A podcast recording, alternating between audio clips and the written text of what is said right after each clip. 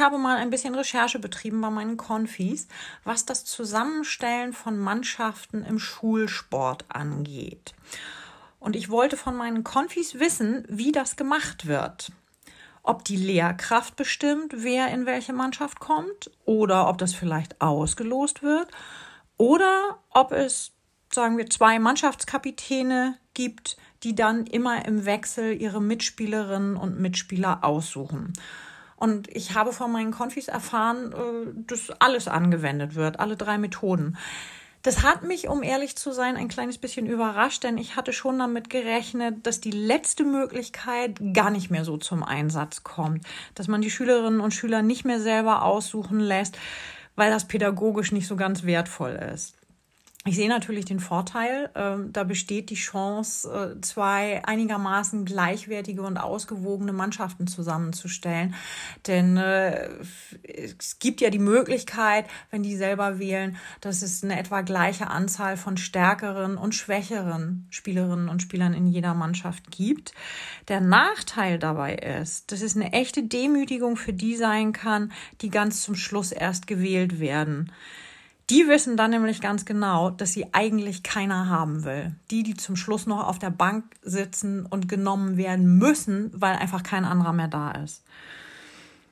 Ja, und meine Recherche hat außerdem ergeben, dass nicht diejenigen zuerst gewählt werden, die gut in der betreffenden Sportart sind, sondern es geht tatsächlich nach Sympathie. Freundinnen und Freunde werden zuerst genommen. Ja, und ich selber kenne dieses Prozedere auch aus der eigenen Schulzeit und äh, ich habe tatsächlich beides mitgemacht. Ähm, ich habe durchaus zu denen gehört, die relativ am Anfang gewählt wurden, wenn Basketball gespielt werden sollte zum Beispiel, weil die alle wussten, dass ich eine relativ gute Trefferquote habe, dass ich gut Körbe werfen konnte. Ähm, es ist mir aber auch schon passiert, dass ich tatsächlich bis ganz zum Schluss auf der Bank saß. Meistens, wenn Volleyball dran war, weil alle wussten, die kriegt nicht eine einzige Angabe übers Netz. Und ich kann euch sagen, das fühlt sich total beschissen an, wenn du da als letztes noch auf der Bank sitzt und weißt, dass die eine Mannschaft dich nehmen muss, obwohl sie es gar nicht will, weil, weil einfach niemand anderes mehr da ist. So, Fazit. Die Leute werden oft nach Sympathie gewählt, wenn es denn diese zwei Mannschaftskapitäne gibt und nicht ausgelost wird oder vom Lehrer bestimmt. Aber wenn du als Kapitän mit deiner Mannschaft gewinnen willst, dann kommst du nicht drum rum, dir gute Leute ins Team zu holen. So, und jetzt kommen wir zu Gott. Gott holt sich nämlich auch Leute ins Team und Gott kann es sich eigentlich nicht leisten, nach Sympathie zu gehen, denn Gott braucht Leute, die richtig was können. Denn hier geht es nicht um ein Freundschaftsspiel, sondern es geht um den Kampf gut gegen böse in der Welt. Und trotzdem geht Gott anders vor, als wir das tun würden, wir, die Spielerinnen und Spieler in Gottes Team, müssen nicht erst bewiesen haben, dass wir Leistung bringen können. Wir müssen uns auch nicht abmühen, um bei Gott einen besonders guten Eindruck zu hinterlassen. Den Sympathiebonus, den haben wir sowieso schon. Einfach weil wir Gottes Kinder sind. Wir sind von Gott in jedem Fall geliebt. Und das macht uns einfach liebenswert. Das ist so. Und da ist einfach auch niemand, der oder die bis zum Schluss auf der Bank sitzen bleibt weil er oder sie gar nicht im Team gewollt ist. Wir sind alle auf gleiche Weise gewollt. Da wird auch keiner vorgezogen oder benachteiligt. Wir alle sind auf gleiche Weise im Team gewollt und zwar ganz genauso, wie wir sind, vorbehaltlos, bedingungslos. Und das bedeutet in der Konsequenz, wir müssen auch nicht die super tollen Spielerinnen und Spieler sein, um von Gott erwählt zu werden. Gott macht aus uns schon richtig gute Spielerinnen und Spieler, wenn wir das denn zulassen. Ich betone das immer wieder gerne. Gott beruft nicht die Qualifizierten, Gott qualifiziert die Berufenen. Oder ein bisschen anders formuliert, Gott erwählt nicht die Fähigen, sondern Gott befähigt die Erwählten. So rum funktioniert es. Das bedeutet es, von Gott erwählt zu sein. Das bedeutet es, zu Gottes heiligem Volk zu gehören. Das bedeutet es, Gottes Eigentum zu sein, wie es im fünften Buch Mose steht. Lass uns nochmal zum Eigentum kommen. Jemandes Eigentum zu sein, klingt ja erstmal nicht so klasse. Und mir kommen da Sachen in den Sinn wie Sklaverei, keine eigene Meinung haben dürfen und keinen eigenen Willen, dass ich nicht selbstbestimmt bin, sondern fremdbestimmt. Und mir fallen da auch die Zeiten ein, in denen die Frau Eigentum des Mannes war und keine Rechte hatte. Zuerst bestimmte der Vater über sie und ihr Leben und später wurde sie Eigentum des Ehemannes und der bestimmte dann über das Leben seiner Frau. Was übrigens darin Ausdruck fand, dass bei der Trauung der Vater die Tochter zum Altar führte und dort dem Ehemann übergab. Das war Ausdruck dafür, dass sich die Besitzverhältnisse änderten. Das muss man sich mal reinziehen. Viele wissen das gar nicht. So, Eigentum zu sein widerspricht dem Freiheitsgedanken. Das ist das, was ich eigentlich damit sagen will. Bei Gott ist es zum Glück anders.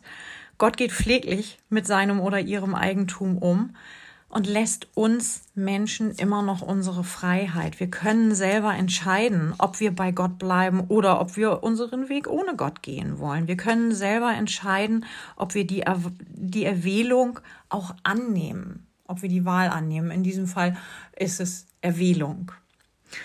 Ja, und wenn wir die Erwählung annehmen, dann hat das aber auch Konsequenzen. Dessen müssen wir uns bewusst sein.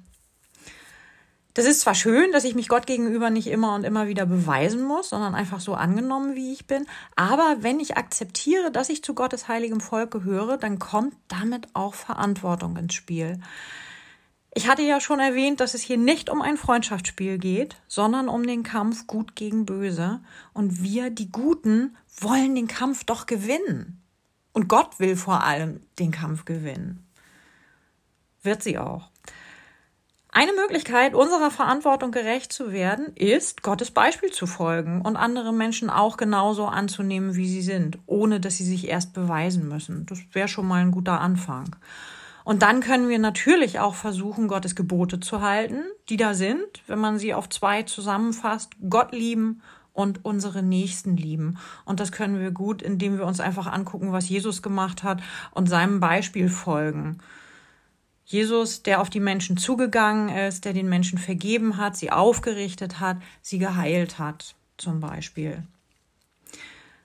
Aber zu Gottes heiligem Volk zu gehören kann auch bedeuten, dass wir unsere eigenen Interessen mal zurückstellen. Zum Wohle eines anderen Menschen oder sogar zum Wohle der Gemeinschaft. Und ja, ich weiß, das ist gar nicht so einfach. Viele Regeln und Gebote nerven, auch mich, gehen mir auf den Senkel, machen mein Leben unbequem. Und trotzdem bin ich dazu aufgerufen, sie zu befolgen, weil es anderen hilft, weil es andere Menschen schützt, weil es andere rettet. Und das ist ja im Grunde beim Sport auch nicht anders. Wenn ich gerne Volleyball spiele und in die Mannschaft gewählt werde, dann ist es nicht nur klasse, Teil der Mannschaft zu sein und gut. Ich habe ja auch eine Aufgabe, nämlich Volleyball zu spielen und alles zu geben, damit meine Mannschaft gewinnt. Ich selber mag zwar nicht in der Lage sein, bei der Angabe den Ball übers Netz zu bringen, dafür gibt es aber andere Leute im Team, die können das und die können das richtig gut. Und die übernehmen das dann. Und dafür bin ich dann aber vielleicht richtig gut im Schmettern und äh, bin dann in der Lage, dadurch für mein Team die Punkte zu holen. So, also auch im Team Gott geht es ums Gewinnen. Gegen den Egoismus, Gewinnen gegen die Ausbeutung, Gewinnen gegen die Ungerechtigkeit, gegen Streit, Hass, Gewalt, Krieg, Gewinnen gegen das Böse. Auch im Team Gott geht es darum, Verantwortung zu übernehmen, damit wir unser Ziel erreichen, nämlich das Böse in der Welt zu besiegen. Und auch im Team Gott geht es darum, das gemeinsam zu tun. Wie in einer Volleyballmannschaft oder Basketballmannschaft. Es geht darum, das gemeinsam zu tun. Und indem wir uns unserer Stärken und Schwächen bewusst sind. Denn nur so können wir Schwächen ausgleichen und die Stärken, die wir haben, auch nutzen. Und genauso wie im weltlichen Mannschaftssport kann das eine richtig anstrengende Angelegenheit werden. Da will ich euch nichts vormachen und da will ich auch vor allen Dingen mir selber nichts vormachen.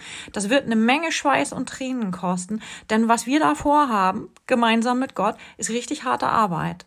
Aber ich bin überzeugt davon, wir schaffen das, denn wir gehören zum besten Team der Welt. Wir sind die Elite. Wir sind Gottes heiliges Volk. Amen.